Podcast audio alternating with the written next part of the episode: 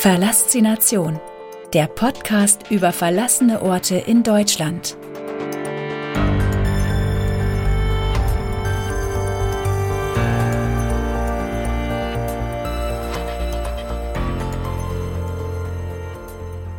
Zehn. Kokerei und Zeche Zollverein. Das UNESCO-Welterbe.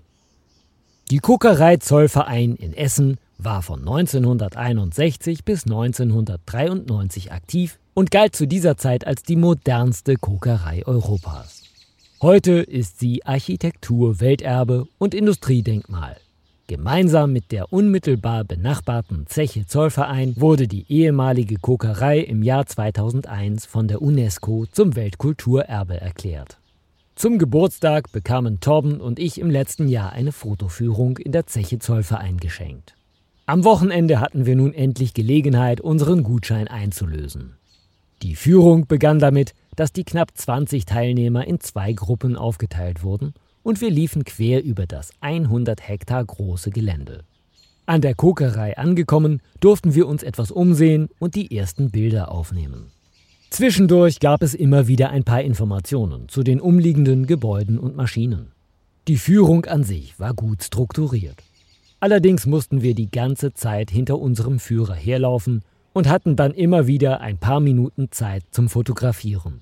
So stand dann immer die gesamte Gruppe an einem Ort und jeder versuchte dasselbe Objekt zu fotografieren.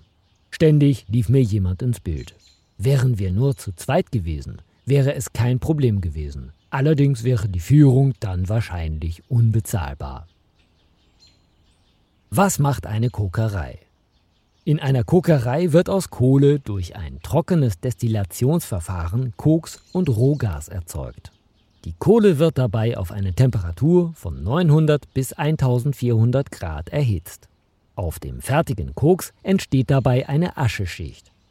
Durch das Entgasen der Kohle bildet sich ein poriger Koks, der fast ausschließlich Kohlenstoff enthält.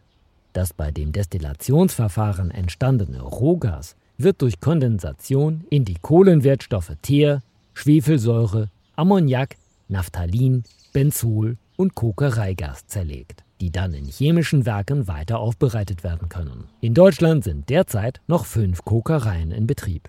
Koks wird im Hochofen zur Erzeugung von Roheisen benötigt. Der Schwefelanteil ist durch Vergasung erheblich reduziert. Bei der Verbrennung des Kokses wird daher weniger Schwefel freigesetzt. Schwefel ist in der Anwendung im Hochofen unerwünscht, da er die Qualität der Eisenschmelze erheblich vermindert. Die mineralischen Aschebestandteile des Kokses bleiben gegenüber der Rohkohle unverändert.